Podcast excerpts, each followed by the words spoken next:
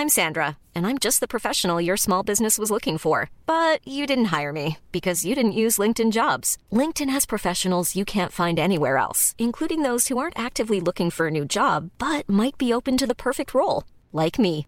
In a given month, over 70% of LinkedIn users don't visit other leading job sites. So if you're not looking on LinkedIn, you'll miss out on great candidates like Sandra. Start hiring professionals like a professional. Post your free job on linkedin.com/people today.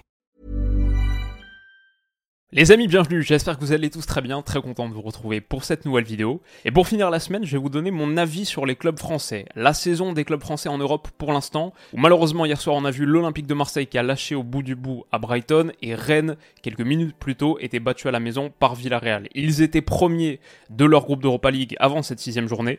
Les deux tombent d'un cran, rétrograde à la seconde place. Alors c'est une seconde place que Toulouse est allé valider en allant battre le Lask Linz en Autriche. Les trois donc iront en tour préliminaire d'Europa League où ils seront aussi accompagnés de Lens qui a bien sûr validé son billet mardi avec la victoire contre Séville. Lille a fait un quasi perfect en Conference League, termine premier de son groupe et ira aussi au prochain tour, alors que le Paris Saint-Germain, deuxième du groupe de la mort, ce groupe F de Ligue des Champions, verra les huitièmes de Champions en février. Le bilan donc c'est que ça nous fait six clubs français qui sont encore engagés. Les six qui ont commencé sont encore engagés en Europe, verront l'Europe au printemps, c'est pas si courant que ça. C'est suffisant d'ailleurs pour repasser devant les Pays-Bas et même conforter la cinquième place avec deux ou trois points d'écart pour l'instant sur le coefficient UEFA. C'est plutôt une bonne nouvelle.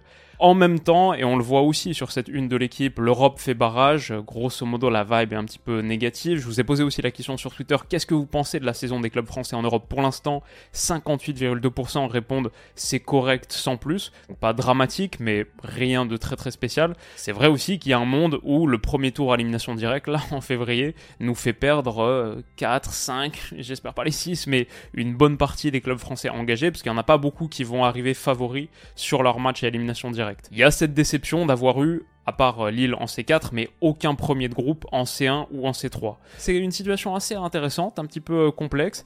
J'ai envie de passer club par club et vous donner une petite note sur 10 pour l'instant sur cette première partie de parcours et à la fin conclure avec mon avis général sur ce qu'ont fait ces clubs français et à quoi pourrait ressembler la suite.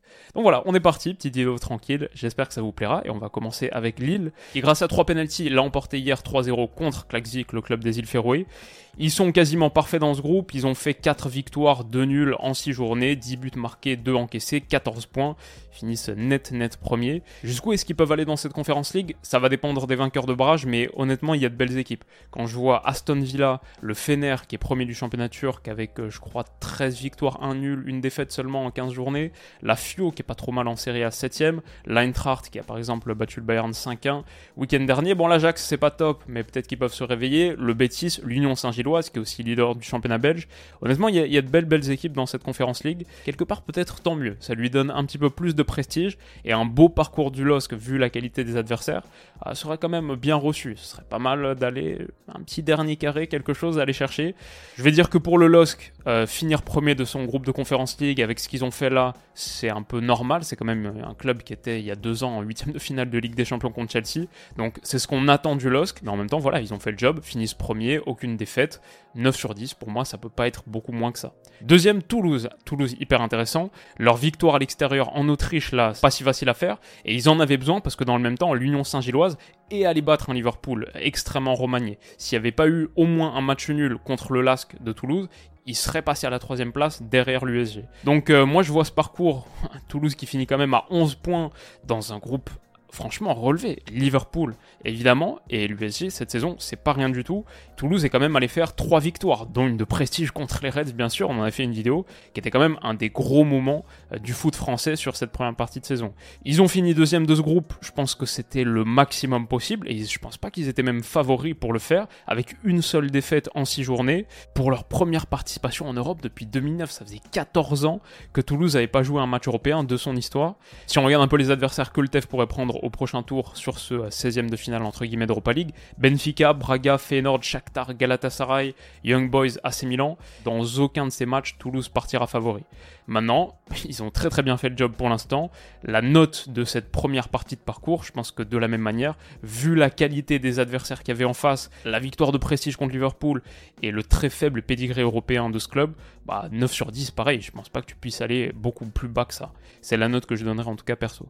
Troisième, Rennes. Soirée décevante au coup de sifflet final contre Villarreal. Ils ont montré quand même quelques grosses lacunes défensives. Le but de Parero, par exemple, je pense, tu dois pas encaisser ça. Maintenant, beaucoup de caractère pour revenir trois fois dans un match contre Villarreal qui est pas un petit morceau. Malheureusement, le troisième, il est annulé, mais bon, cette décision arbitrale, c'est une règle. Je comprends la raison pour laquelle elle a été mise en place et c'était pas pour arbitrer ce genre de situation précise. Donc c'est malheureux, c'est comme ça. Ils ont quand même battu deux fois le Panathinaikos qui avait sorti l'OM en tour préliminaire de Ligue des Champions. Ils ont battu deux fois le Maccabi 6-0 sur l'ensemble des deux matchs. Ils ont perdu deux fois contre Villarreal, c'est vrai. Et Rennes, c'est quand même une équipe avec plus d'expérience. Ça fait six années consécutives que ça joue la Coupe d'Europe, Rennes. Ils avaient l'opportunité de finir premier à quelques minutes de la fin de la dernière journée, donc il y a une déception par rapport à tout ça. Mais les Rennais terminent quand même meilleure attaque, meilleure défense de leur groupe. Ils n'ont pas du tout démérité. Au prochain tour, ce sera compliqué, comme on l'a dit. C'est les mêmes adversaires potentiels que Toulouse avec Benfica, Braga, Feyenoord, Shakhtar, Gala, Young Boys, l'AC Milan. Mais le parcours est loin d'être déshonorant. Je mettrais entre 7 et 8 sur 10. Peut-être 7 sur 10 parce que quelque part les ambitions maintenant par rapport à Rennes, qui joue l'Europe depuis un moment, sont peut-être un poil plus hautes. Mais comme on a dit, plutôt respectable quand même.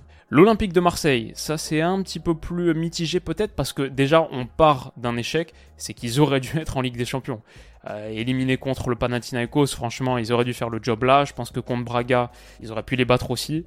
Il y a cette grosse déception, Maintenant, sortir de ce groupe d'Europa League avec Brighton, l'Ajax et l'AEK, c'était un des groupes les plus compliqués. Brighton, c'est quand même très très costaud. L'Olympique de Marseille finit dans ce groupe avec une seule petite défaite sur 6 matchs. Il y avait de sacrées soirées vécues contre l'Ajax, le 3 partout à Amsterdam, le 4-3 avec le triplé d'Aubameyang il y a quelques jours. Maintenant, les points négatifs, il y a la déception du tour préliminaire contre le Pana, ça, ça fait encore mal, et ça, ça fait vraiment partie du parcours européen de la première partie de saison de l'OM. Peut-être hier soir contre Brighton aussi, on a vu quand même la différence de niveau l'écart qui reste avec euh, les équipes européennes qui sont quand même euh, très très fortes. Je pense que Brighton, c'est huitième de Première Ligue. Ça fait longtemps qu'ils n'ont pas joué l'Europe, mais honnêtement, Brighton, ils peuvent aller remporter l'Europa League cette saison. Ils peuvent, pour moi, ils font partie des prétendants. Donc on a vu encore la différence de niveau avec des équipes comme ça. Et on attend peut-être plus de l'OM parce que ça doit être une des locomotives du foot français. En vrai, l'Olympique de Marseille en Europe au 21e siècle, il y a eu des campagnes compliquées, mais il y a quand même deux finales de C3 dans l'eau.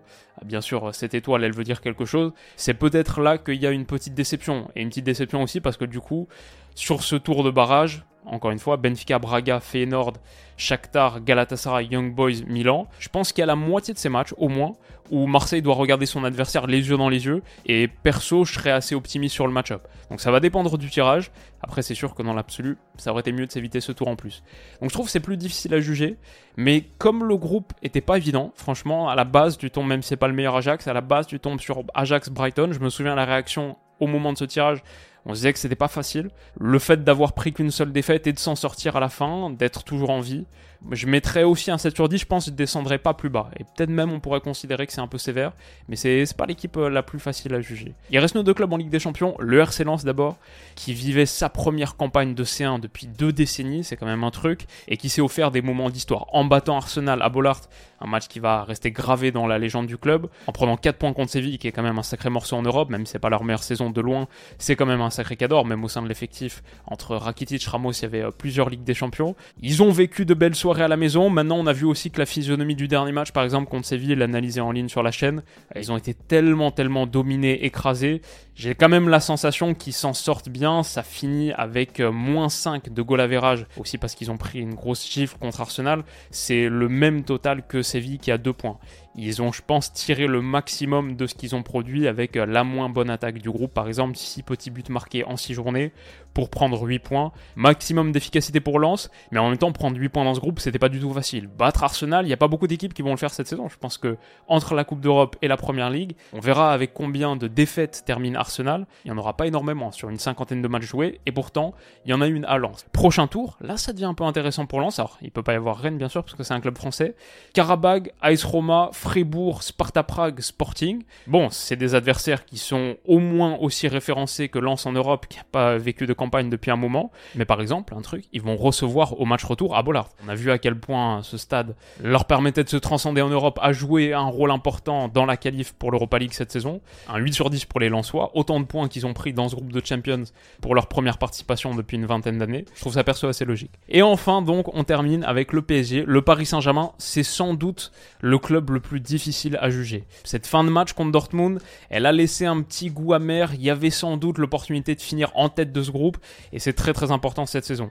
mais en même temps, je pense qu'au moment du tirage, 90% des Parisiens auraient signé pour une seconde place. C'est pas pour dire qu'ils étaient le second favori, je pense quand même qu'ils étaient favoris pour terminer en tête de ce groupe. Donc il y a une petite déception par rapport à ça, mais je pense que pas beaucoup auraient refusé le deal en mode euh, non, je prends pas cette seconde place, je vais tout jouer et on va voir parce que je pense qu'il y a quand même des chances de finir premier et je suis prêt à prendre le risque de pas me qualifier dans ce groupe pour finir premier. Je pense pas beaucoup auraient dit ça. Donc euh, il y a que deux victoires, deux victoires sur six matchs, c'est pas beaucoup pour le Paris Saint-Germain. Pas beaucoup pour un PSG qui en plus je trouve aurait dû euh, plier Newcastle et Dortmund sur la J5, la J6 avec le déluge d'occasions qu'ils ont eu. Seulement 9 petits buts marqués, c'est pas énorme. On va dire aussi c'est une qualification que le Paris Saint-Germain ne doit pas qu'à soi-même. Sans euh, la victoire de Milan, sans au moins le match nul de Milan pris à St James Park, genre si là ça finit euh, un partout entre Dortmund et Paris, mais que Newcastle l'avait emporté à St James Park, avait fait le taf, ils étaient favoris dans ce match, bah le Paris Saint-Germain serait plus là. Ils auraient été reversés en Europa League. Donc ça aussi, t'as pas tout contrôlé jusqu'à la fin. Il y a la qualif, donc la catastrophe d'une élimination en phase de groupe de Champions League pour la première fois de l'RQSI a été évitée, c'est bien. Mais c'est vrai aussi que pour le Paris Saint-Germain, pour son standing, ça semble être le minimum. Et derrière, surtout, je pense que la grosse inquiétude, c'est le tirage le tirage qu'on verra lundi, on en parlera en live, on sera en live pour, pour le débriefer. Ce tirage où tu peux prendre Arsenal, l'Atleti, le Barça, le Bayern, Man City, le Real Madrid ou la Real Sociedad, il n'y a pas beaucoup de tirages où le Paris Saint-Germain va sortir favori. Donc c'est la raison pour laquelle je pense que le PSG, on peut pas monter plus haut que 7 sur 10, c'est la note que je donnerais, mais j'irai pas plus bas non plus parce que ce groupe-là, c'était quand même le groupe de tous les dangers, il était assez périlleux. Donc voilà ce que je dirais, club par club. Si je dois faire un bilan un petit peu plus général, je dirais que le gros point négatif, c'est clair, aucun club français, à part le LOSC en conférence, mais aucun club français en C1 ou en C3, n'a fini premier de son groupe. Ça donne des tirages qui vont pas être simples du tout. Euh, après, c'est que des gros matchs, donc euh, c'est cool.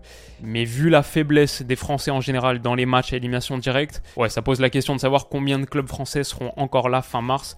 Et euh, peut-être que la réponse à ça fait un petit peu peur. J'ai aussi un regret, c'est que mon Olympique Lyonnais, qui est pourtant le deuxième club français à l'indice UEFA, c'est dingue, soit pas là, fasse pas partie de la fête. C'est un regret un petit peu personnel, mais c'est peut-être aussi un regret un petit peu plus objectif, parce que c'est la preuve sans doute que nos clubs manquent de régularité. C'est peut-être pas assez les mêmes. Bon, peut-être c'est bien, on a un championnat de France. C'est vrai qu'il y a des surprises en Ligue 1, que le tableau tout en haut se renouvelle régulièrement. Mais peut-être que c'est pas assez les mêmes qui se qualifient pour les places européennes.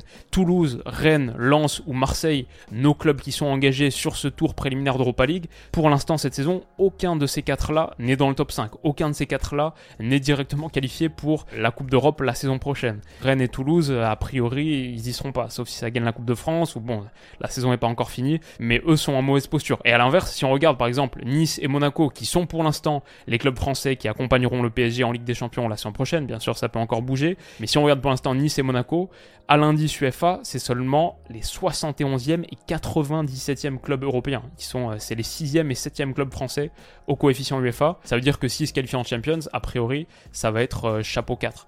Et ça rend les parcours européens plus compliqués. En gros, quand c'est pas les mêmes clubs qui se qualifient, qui peuvent un petit peu consolider leur coefficient UEFA, ça rend les grands parcours plus compliqués parce que généralement tu finis un petit peu comme cette saison, deuxième de groupe, reversé, etc. Peut-être petite déception par rapport à ça.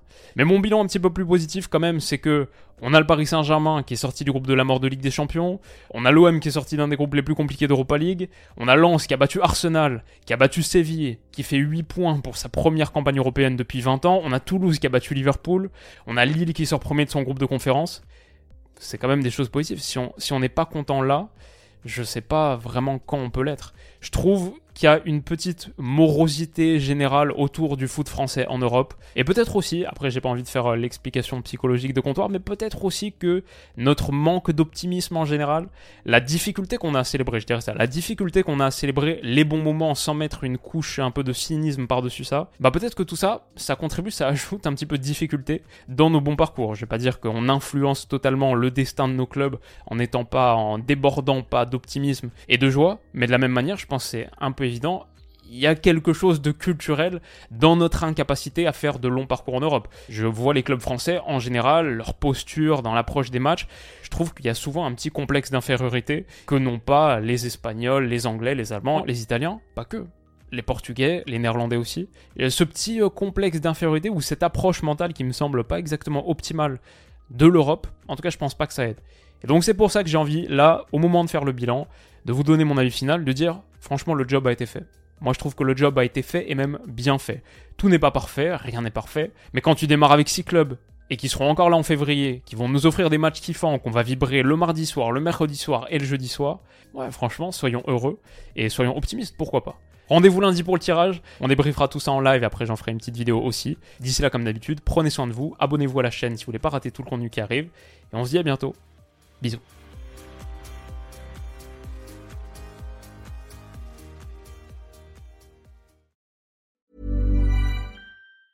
Mom deserves the best, and there's no better place to shop for Mother's Day than Whole Foods Market. They're your destination for unbeatable savings, from premium gifts to show-stopping flowers and irresistible desserts. Start by saving 33% with Prime on all body care and candles. Then get a 15-stem bunch of tulips for just $9.99 each with Prime. Round out Mom's menu with festive rosé, irresistible berry chantilly cake, and more special treats. Come celebrate Mother's Day at Whole Foods Market.